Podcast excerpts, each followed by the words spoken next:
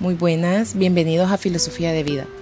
La noche de hoy les saluda Melissa Toro de la Universidad Jesús de Nazaret de la clase de Filosofía. El tema que vamos a abordar esta noche es del placer a la felicidad. Según el epicureísmo, nos induce a la búsqueda de la felicidad mediante el placer, pero según el estoicismo, nos induce a buscar la felicidad a través de la tranquilidad nos enseña a minimizar los sentimientos o pensamientos negativos de nosotros. Les daré un breve resumen de cada uno.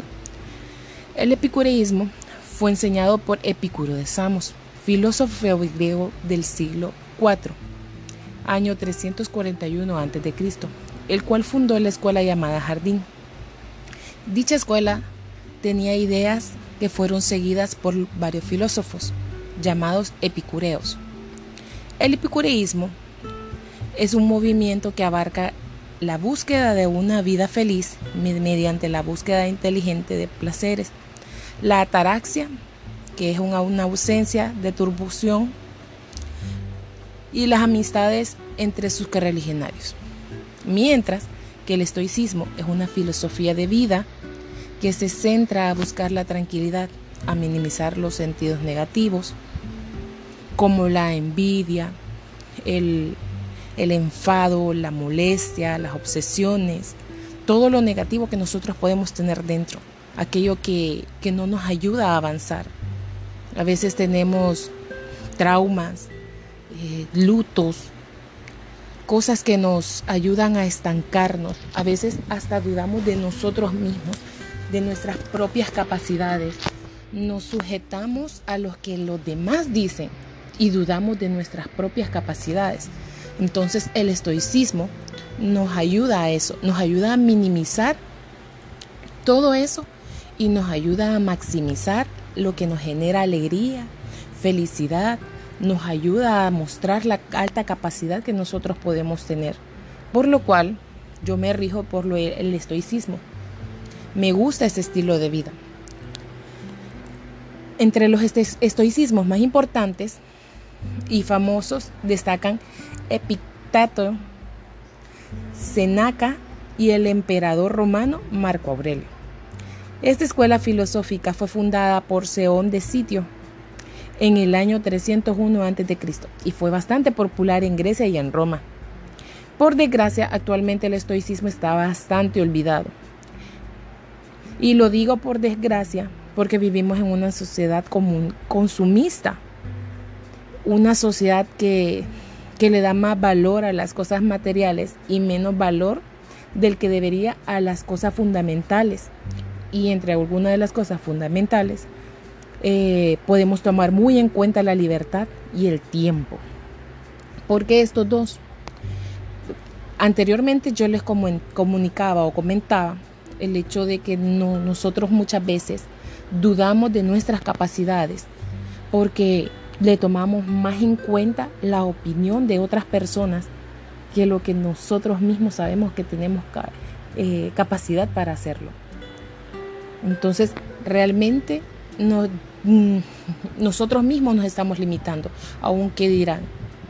Entonces, y el tiempo, porque a veces tenemos momentos hermosos familiares que nos generan alegría, por ejemplo, celebrar un año más de vida de un ser querido pero no, preferimos sumergirnos en dolor, en angustia, nos aislamos nosotros mismos, entonces ahí estamos perdiendo el tiempo.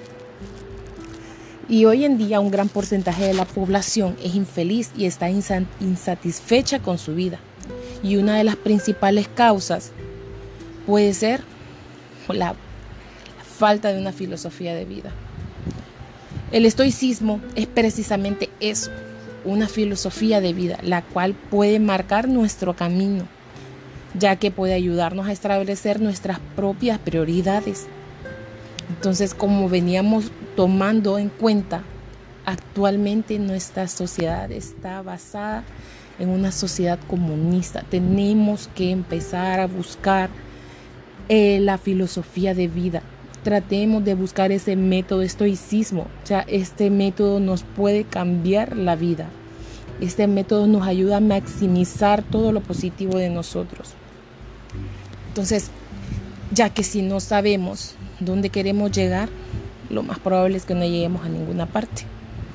Entonces, por ejemplo, si nosotros perseguimos la libertad financiera, podemos convertirnos en el dueño de, todo nuestro tiempo, porque no nos vamos a vivir regidos en, un horario solo para tener un salario. Entonces, es marcar un camino cuando hablamos de dinero, pero porque cuando no hablamos, porque sea, porque no lo podemos hacer cuando hablamos de nuestro carácter. Para Aristóteles, la felicidad no consiste en seguir los placeres, por el contrario, es la felicidad cuando muestro mi comportamiento ante el oponente al placer dedicándose a la acción política y a la contemplación.